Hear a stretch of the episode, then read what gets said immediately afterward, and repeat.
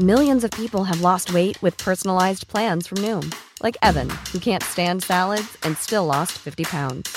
Salads, generally, for most people, are the easy button, right? For me, that wasn't an option. I never really was a salad guy. That's just not who I am. But Noom worked for me.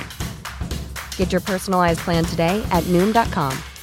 Real Noom user compensated to provide their story. In four weeks, the typical Noom user can expect to lose one to two pounds per week. Individual results may vary. Le quiero agradecer a Catalina Pérez Correa, maestra y doctora en Derecho por la Escuela de Derecho de la Universidad de Stanford en California, profesor e investigador del Centro de Investigación y Docencia Económica CIDE, y además, pues este es columnista del periódico El Universal. Catalina, muchas gracias que tomas la llamada. Buenas tardes. ¿Qué tal? Buenas tardes, Javier. Gracias. ¿Qué? ¿Platicamos del CIDE o ahí lo dejamos? No, por favor, no. bueno, es una pena, ¿no? Porque sí, realmente uno tiene como la idea de que las cosas ahí iban muy bien, pero que qué osas, oye, pues qué anda pasando. Bueno, ya, en otra ocasión te vamos a convocar a hablar de ello, si te parece. El, el, nada más, nada más puedo decir que el CIDE sigue, va a haber un cambio de director eh, y la cosa es que se siga respetando la autonomía del CIDE como como una institución, porque el, el, el tema del CIDE es que tiene una este pues es, es una posición compleja porque es un es un organismo que depende del gobierno federal pero al mismo tiempo pues somos investigadores que hacemos investigaciones independientes y eso pues a veces puede ser incómodo para el gobierno en turno. Bueno, de hecho yo creo que algo hay de eso ahorita, ¿no? Pues, pues puede ser, la verdad es que creo que creo que es difícil saber, la, Sí. la- creo que lo, lo importante es que realmente se respete la autonomía del CIDE, se siga respetando la autonomía del CIDE y que se permita hacer el trabajo que hacemos los investigadores a pesar de lo que pueda incomodar al gobierno federal, porque pues eso es lo que permite la evaluación de las políticas públicas. Sí, ese, Ese, y esa es eh, pues, básicamente la, la idea de que exista el CIDE, la inversión pública.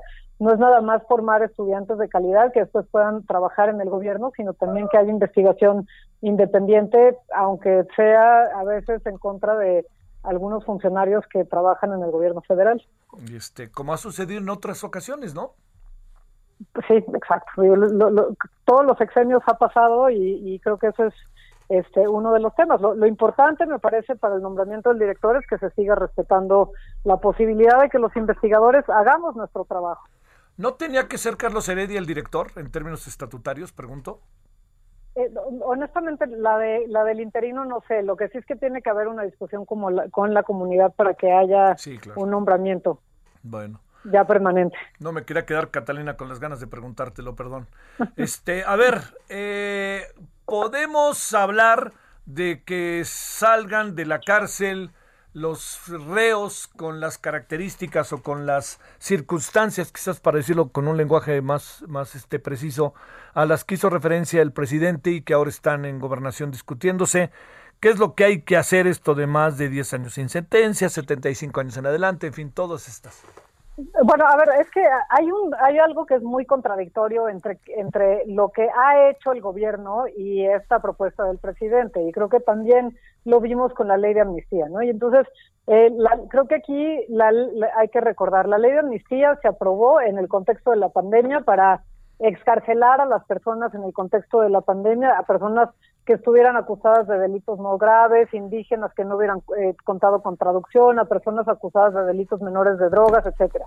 Eh, y eso era, la idea era que fuera a despresurizar las cárceles federales durante la pandemia. ¿Qué ha sucedido con la ley de amnistía? Hoy Arturo Ángel, que, que hace este, una investigación, eh, eh, normalmente está investigando qué sucede con, con esta, eh, con la ley de amnistía, sacó un reportaje en el cual muestra que ha habido más de 900 solicitudes en la ley de amnistía, pero solo se han concedido 17. Es decir, no está cumpliendo con el objetivo que supuestamente tenía, ¿no? Y entonces, pues habría que ver qué otro mecanismo se va a proponer y por qué va a ser distinto al mecanismo que ya hay, que es este, la ley de amnistía o la ley de ejecución penal que ya contempla que las personas de más de 65 años se vayan a su casa, ¿no? ¿Qué, qué va a ser distinto en esto de aquí? Luego hay otras cosas, por ejemplo, esto de las personas que lleven más de 10 años sin, en prisión preventiva sin que se les haya eh, dictado una sentencia. No, pero ¿por qué tiene que ser las que lleven más de 10 años? Porque las de 9 entonces sí son aceptables, estar en la cárcel 9, 8 años en la cárcel sin que te dicten sentencia. Eso por un lado. Y por otro lado, cuando nosotros vemos qué otras cosas ha hecho el gobierno, pues este gobierno en el 2019 amplió el catálogo de delitos por el cual se puede poner a una persona en prisión preventiva y no tiene el juez posibilidad de elegir que se quede en prisión preventiva o que se vaya a su domicilio o que cumpla su proceso en libertad, ¿no? Que eso era lo, que supuestamente tendría que, pasar. Eh, y con esta reforma en la Constitución, desde la Constitución se puso que delitos, toda una serie de delitos, robo a casa habitación, delitos de corrupción, este robo de combustible, con el simple hecho de que a una persona la acusen, se va a la cárcel y no sale de la cárcel hasta que no se dicte una sentencia, ya sea condenatoria o absolutoria. Y entonces lo que está haciendo, lo que hizo esta reforma es facilitar pues el uso discrecional de las cárceles y también pues el que los ministerios públicos no tengan necesidad de hacer su trabajo. Simplemente con acusar a una persona ya están en la cárcel. Entonces, ¿qué ha pasado estos meses de pandemia?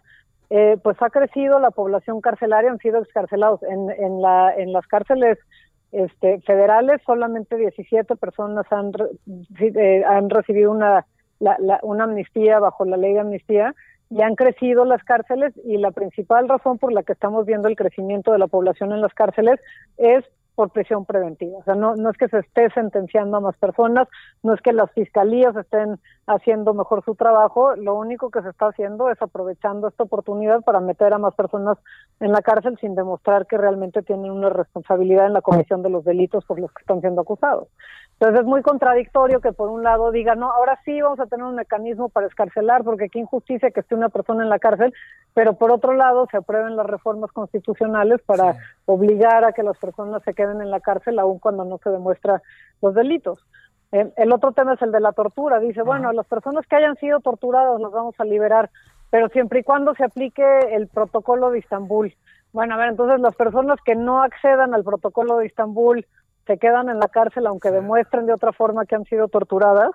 Eh, ¿Y qué pasa en los estados como Oaxaca, que, que hasta hace poco no tenía nadie que estuviera este, certificado para aplicar el protocolo de Estambul? Eh, ¿no? Entonces, pues, ¿qué quiere decir eso? Que el presidente está en contra de la tortura, está en contra de que las personas estén en la cárcel sin sentencia, pero pues es una propuesta que honestamente no tiene ni pies ni cabeza y, y que dado lo otro que ha hecho el gobierno, es difícil pensar que realmente va a ser algún cambio en, para estas personas que él está mencionando.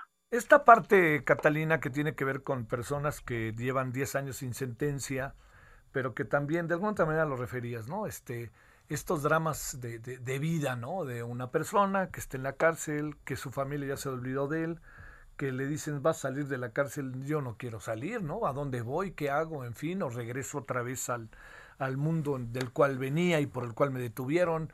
Eh, a ver, de toda esta parte, ¿qué piensas? ¿Cómo se podría tratar, trabajar, etcétera? Bueno, es que además está esa parte, que nosotros pensamos como las cárceles, algo así como sacas a la persona de su casa, de su comunidad, lo metes a la cárcel, ahí nadie quiere gastar dinero en las cárceles, no nos importa que sean condiciones semejantes a la de tortura y al maltrato y que haya este, violaciones constantes de los derechos humanos y luego esperamos que la gente salga y se llegue, regrese a sus comunidades y simplemente queden como curadas de, de haber cometido delitos, ¿no?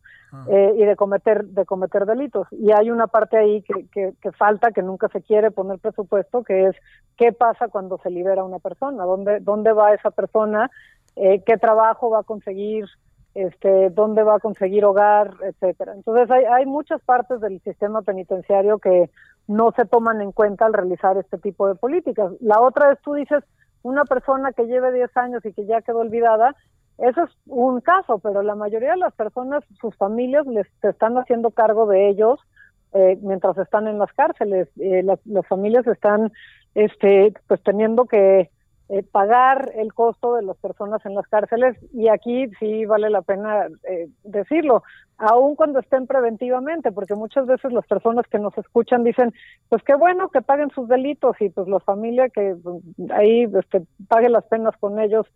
Eh, pero acuérdense que estas personas, ahorita casi la mitad de las personas que están en las cárceles no se ha demostrado que tienen una culpa, que son culpables, que no, tienen una sentencia, simplemente fueron señalados por una persona que puede incluso ser a través de una denuncia anónima y con eso ya estás en la cárcel eh, todo este tiempo. Entonces, hay, hay muchas partes que faltan eh, y creo que sí pensamos frecuentemente que los problemas sociales de violencia, de delitos, de este, corrupción se pueden resolver simplemente ampliando el uso de las cárceles y lo único que hacemos es cometer muchas injusticias. Eh, y creo que el presidente se da cuenta de eso y por eso propone este tipo de, como yo diría que son curitas, eh, porque pues porque está poniendo una curita por aquí, una curita por allá, pero pues salen 17 personas por acá, pero en el año el sistema penitenciario aumentó en 12 mil personas eh, y ahora está todavía más sobrepoblado a pesar de que hay contagios y que hay este pues todas las dificultades que hay para las familias y, y, para los, las mismas instancias eh, penitenciarias que tienen aún menos recursos de lo que tenían. Este, a ver, para, para cerrar, si te parece, Catalina, eh, esto pareciera que, que, al final pregunto, no tiene una solución entiendo fácil, ¿no? Todos lo sabemos, pero no vemos por dónde pueda estar la solución para un sistema que está esclerotizado como es el sistema penal mexicano, ¿no? Cómo, cómo, cómo ir resolviendo, cómo ir sacando asuntos dentro de la gran maraña para ir creando nuevas condiciones. Está difícil porque además creo que el diagnóstico oficial no es el indicado, ¿no? Pues eh, es que, a ver, o sea, que cómo, cómo se va saliendo de ahí, creo que también hay que distinguir entre los distintos sistemas penales y penitenciarios.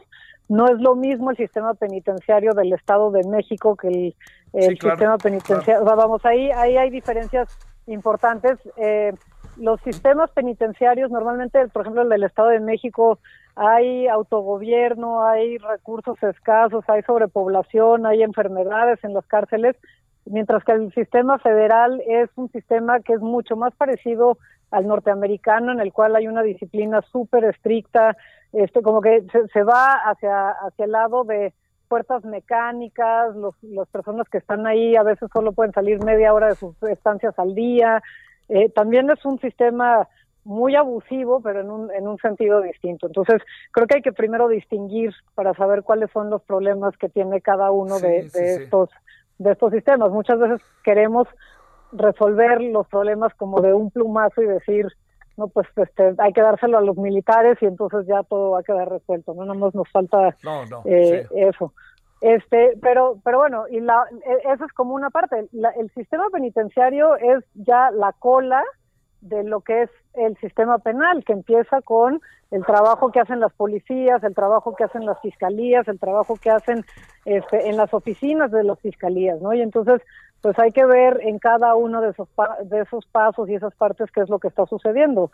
Eh, cuando uno llega a las fiscalías y pide atención, qué es lo que sucede, por qué las personas no les dejan denunciar los delitos, ¿no? Y eso es, eso es una parte este, por ejemplo, esto, esta cuestión de cuáles son las herramientas que tienen para hacer investigación del delito, si no tienen recursos. A mí me ha tocado estar en agencias de, bueno, agencias del Ministerio Público, ahora fiscalías, en el cual no tienen papel, no tienen papel para poder tomar una declaración. Eh, y entonces, pues, ¿cómo puedes tener un sistema, exigirle un sistema que, que funcione cuando no tienen recursos como impresoras, computadoras, papeles, etcétera? Eh, y entonces, bueno, creo que, creo que ahí pues hay que empezar por ver y distinguir cuáles son los problemas. Lo que sí me parece que es muy claro es que no se resuelven simplemente echándoles más y más carga de trabajo y pensando que así se va a solucionar todos los problemas sociales que tenemos, ¿no? Y entonces hay desde este la gente maltrata a los animales, pues pongan un hagan un delito. Este la gente está talando clandestinamente en el bosque de no sé dónde, bueno, pues ampliemos no, este, no, pues pero, pero es que así es, tú ves las propuestas de los legisladores y así lo están haciendo y eso no toma en cuenta todos estos problemas que, que existen, ¿no? Por ejemplo, el de, el de violencia doméstica. Eh, la violencia doméstica se, se, presentaban, bueno, en algunos estados aún, eh, los delitos son, son denuncias y es un delito por, por querella. Quiere decir que la persona tiene que denunciar el delito y si la persona se retracta, la fiscalía se retracta también. En algunos estados lo que han hecho es hacer el delito que se persiga por oficio, es decir, que una vez que tienen conocimiento de que se cometió un delito de violencia intrafamiliar, se continúa el proceso independientemente de lo que la víctima quiera. Y eso, pues hemos visto que en algunos casos es, es eh, fatal para las víctimas, porque las víctimas lo que quieren es que quiten al señor que los está golpeando y que les pongan algún tipo de protección, pero no que lo metan a la cárcel porque entonces se quedan sin recursos para los niños o para este y entonces ahora tienen no solamente ya no tienen recursos la familia, sino que tienen que pagarle a la persona que está en la cárcel preventivamente este para que viva y para que tenga papel de baño, medicamentos, agua o lo que necesita tener, ¿no? Entonces, eh, creo que sí, lo primero que tenemos que ver es eh, cómo estamos utilizando, pretendiendo utilizar el sistema penal para resolver toda esta complejidad de problemas sociales que tenemos. Y eso es la parte que a mí me parece que hace mal López Obrador. Lo que él está proponiendo está muy bien, que bueno, que, que salgan todas estas personas de las cárceles, pero es una curita, porque si el sistema sigue operando a meter más y más y más personas y las propuestas siguen siendo metamos a más personas a las cárceles, pues no tiene ningún efecto al final del día. Catalina, si no te importa, le seguiremos y te agradezco mucho que hayas estado con nosotros. Muchas gracias y bonita tarde. Para ti, muchas gracias. Saludos a Catalina Pérez Correa, maestra y doctora en Derecho por la Escuela de Derecho de la Universidad de Stanford en California. Hi, I'm Daniel, founder of Pretty Litter. Cats and cat owners deserve better than any old-fashioned litter. That's why I teamed up with scientists and veterinarians to create Pretty Litter. Its innovative crystal formula has superior odor control and weighs up to 80% less than clay litter. Pretty Litter even monitors health by changing colors to help detect early signs of potential illness. It's the world's smartest kitty litter. Go to prettylitter.com and use code ACAST for 20% off your first order and a free cat toy. Terms and conditions apply. See site for details.